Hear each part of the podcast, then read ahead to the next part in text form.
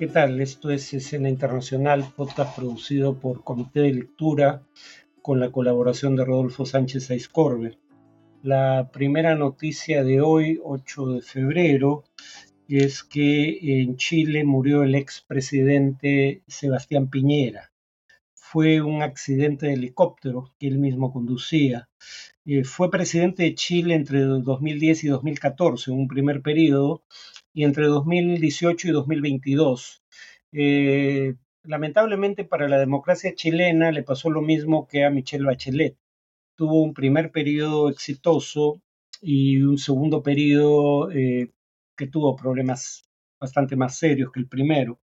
Es, fue uno de los fundadores del partido Renovación Nacional y en el plebiscito de 1988, en donde eh, la dictadura de eh, Pinochet pretendía perpetuarse en el poder, fue una de las figuras de derecha que votó por el no, es decir, por la no continuidad ocho años más de Pinochet en el gobierno. Eh, y la derrota de Pinochet en ese referéndum fue el inicio del fin de su dictadura. Eh, fue el primer presidente de derecha en Chile desde la transición a la democracia en 1990 como ya dije, su primer periodo fue mejor que el segundo, fue un periodo de crecimiento relativamente alto y alta generación de empleo, pero claro, le toca eh, la pandemia del COVID y con ella la mayor recesión internacional desde la Gran Depresión. Eh, como ya vimos en podcasts anteriores, eso en general eh, fomentó una actitud, digamos, de protesta contra el statu quo y no solo en las calles, sino también en las ánforas. En 2019 le tocó el estallido social, eh, que exigía mayor igualdad de oportunidades, y su primera respuesta fue lamentable, ¿no? Desplegó militares y hizo declaraciones, e hizo declaraciones destempladas del tipo estamos en guerra contra un enemigo poderoso e implacable, aunque fiel a su temperamento, eventualmente se percató del error, pidió perdón eh, por la falta de visión que había tenido según sus propios términos y luego acordó con la mayoría de líderes eh, del espectro político chileno la convocatoria a un referéndum para que la población decidiera si quería convocar a una asamblea constituyente y reformar la constitución como exigían las principales fuerzas de oposición. Em, la pandemia del COVID-19 colocó a Chile entre, las, eh, entre los países, los cinco países con mayor tasa de vacunación. Y el Perú además le debe algo fundamental que se reconoce poco.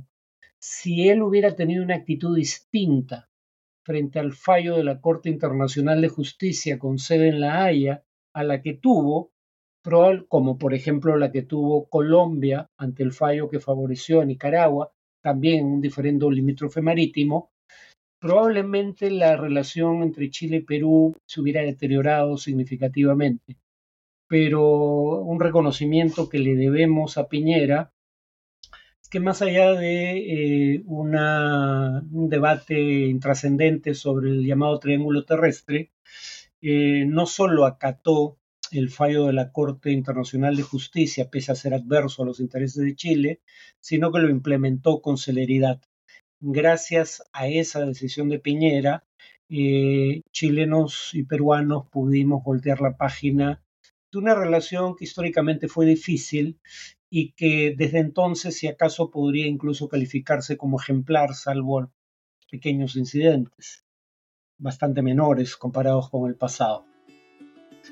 Eh, en Argentina, país vecino, segunda noticia de hoy, la ley ómnibus volverá a comisiones.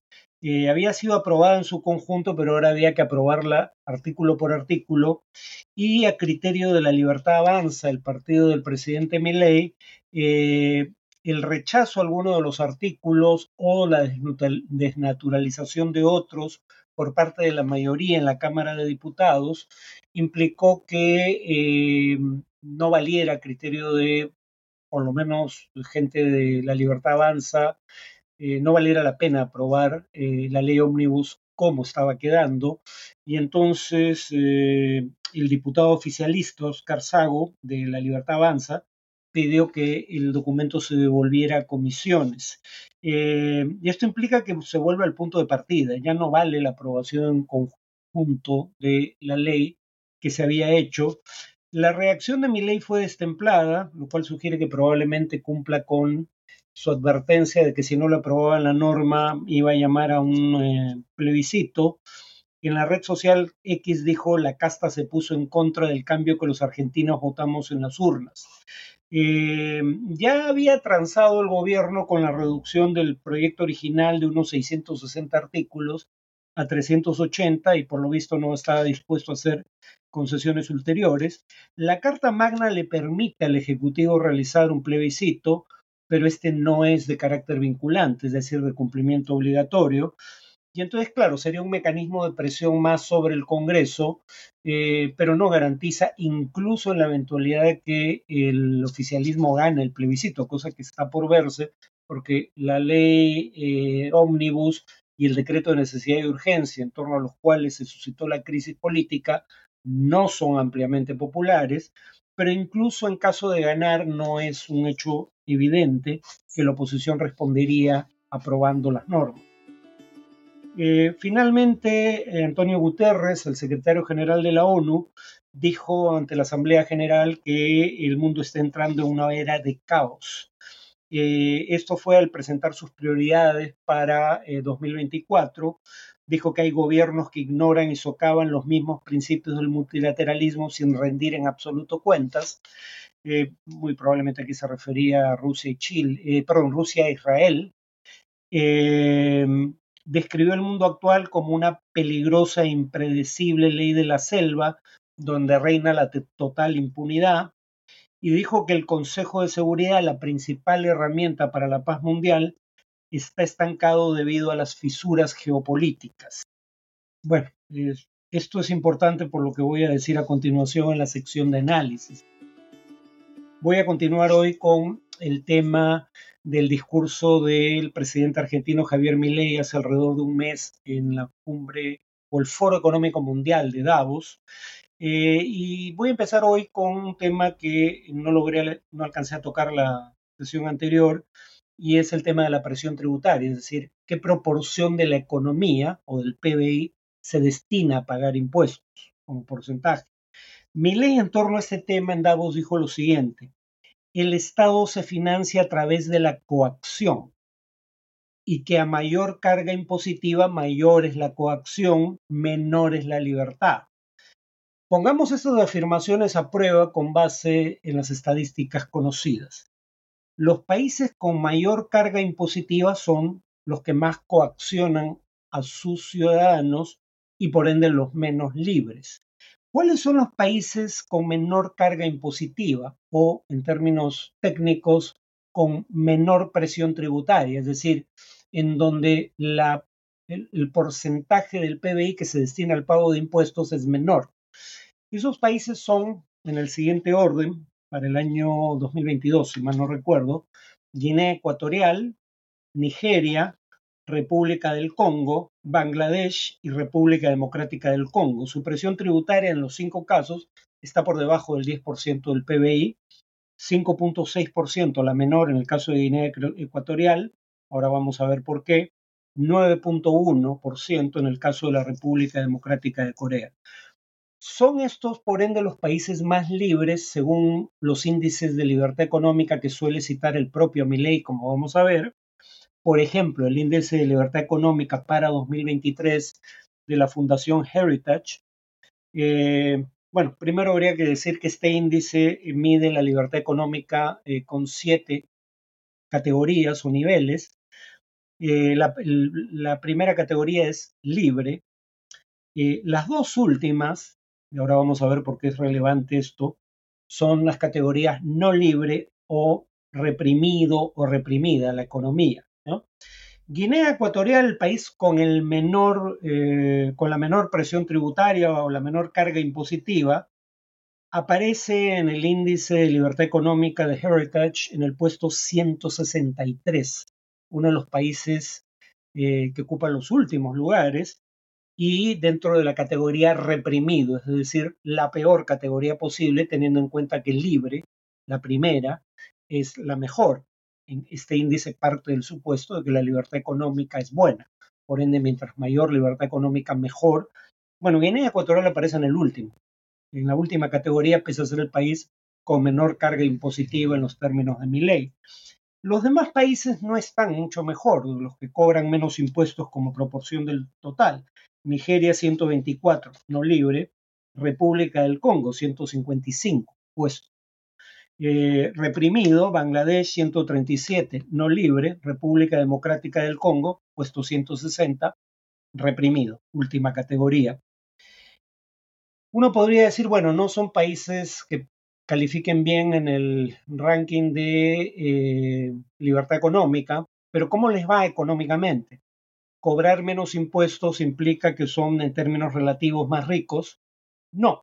Su Producto Bruto Interno per cápita, medido por paridad de poder de compra, eh, ubica a cuatro de estos cinco países con la menor carga impositiva del mundo en el tercio inferior en cuanto a nivel de PBI per cápita o sea, de ingreso per cápita, si quieren simplificar. Es decir, de 125 a 188. Eh, la única excepción es Guinea Ecuatorial. Los demás están de, de 126 a 188. Guinea Ecuatorial está en el puesto 76. No es un puesto particularmente encomiable, pero está mejor que los otros cuatro países que están en el conjunto de estos cinco entre los países con menor carga impositiva. Pero Guinea Ecuatorial es un caso peculiar por una sencilla razón. La minería da cuenta del 95% de sus exportaciones y del 41% del PBI. Por eso es que la presión tributaria es relativamente baja. El Estado obtiene directamente ingresos de la actividad minera, pero aunque su ingreso per cápita o su PBI per cápita eh, no está en el tercio inferior a nivel del ranking mundial, eh, cuando uno toma un indicador más acertado de cómo vive la población, la calidad de vida, por así decirlo, el índice de desarrollo humano, en 2021 Guinea Ecuatorial estaba en el puesto 145. Luego, sobre el capitalismo, eh, Milley dice lo siguiente, gracias al capitalismo de libre empresa, hoy el mundo se encuentra en su mejor momento no hubo nunca en toda la historia de la humanidad un momento de mayor prosperidad que el que vivimos hoy. El mundo de hoy es más libre, más rico, más pacífico y más próspero que en cualquier otro momento de nuestra historia. Lamentablemente esto ha dejado de ser cierto. Lo fue hasta el año 2010 aproximadamente. Pero cuando uno ve, por ejemplo, el índice de libertad en el mundo de Freedom House, hay un deterioro de la libertad a nivel mundial a partir aproximadamente del 2011-2012. Se acelera con la pandemia, pero empieza antes. También hay un deterioro del estatus de la democracia eh, en el mundo, según, por ejemplo, eh, el índice de democracia que publica la unidad de inteligencia de la revista The Economist. Hay un deterioro constante en los últimos 15 eh, años casi. ¿no? 13 em, a 15 años aproximadamente.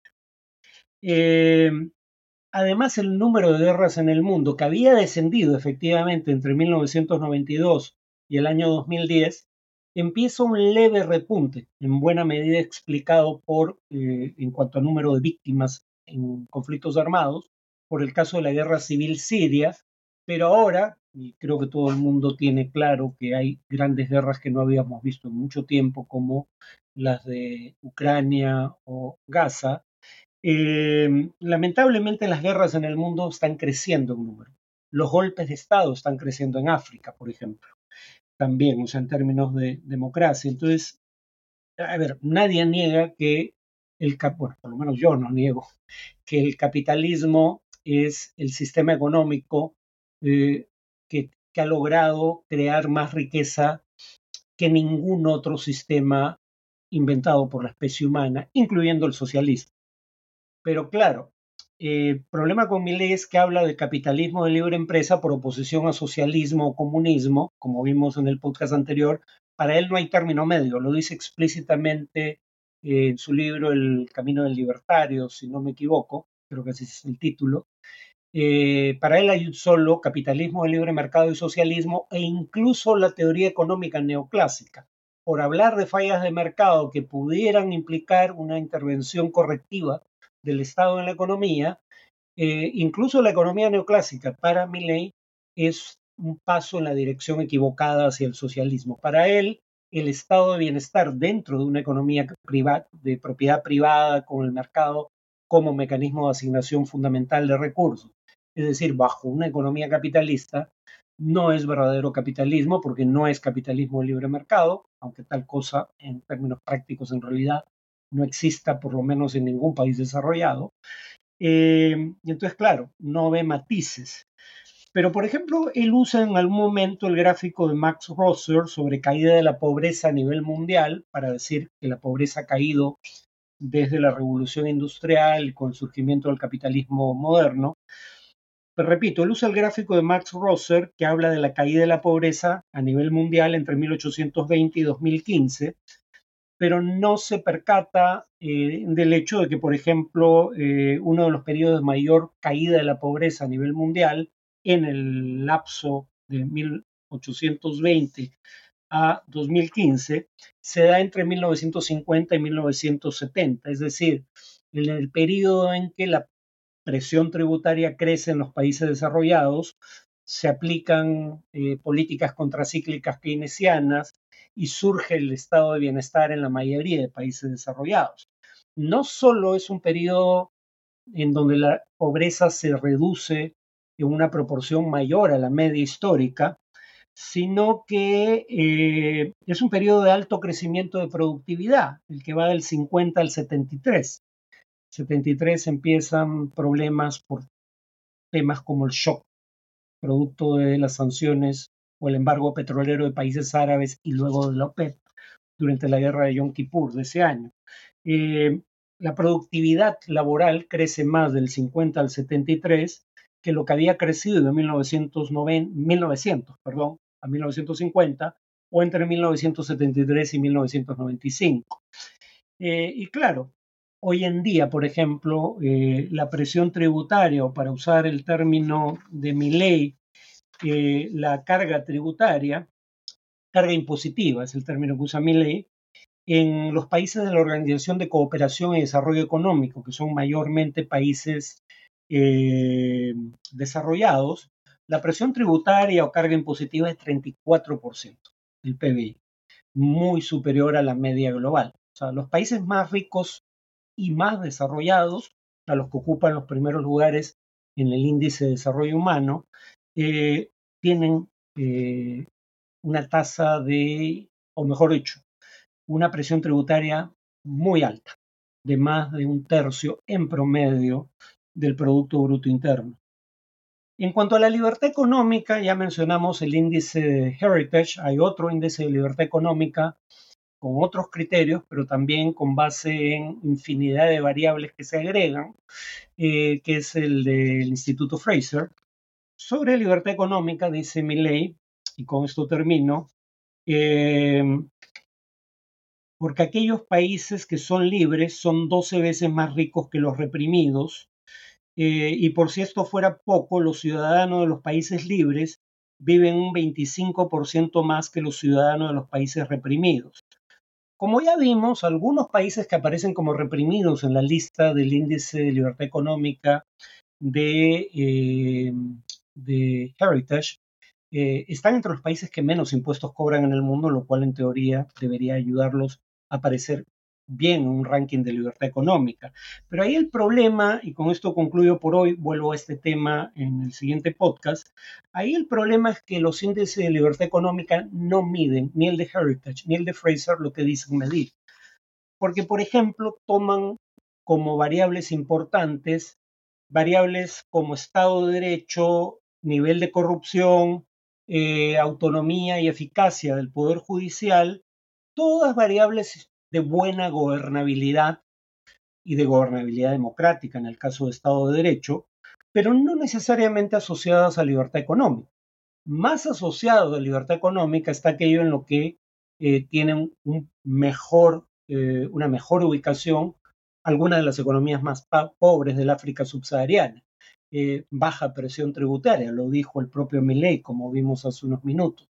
Entonces, un primer problema que voy a continuar desarrollando en el siguiente podcast es que estos indicadores no miden lo que dicen medir. Eh, vuelvo con eso en el tercer y último podcast sobre este tema. Eh, eso es todo por hoy.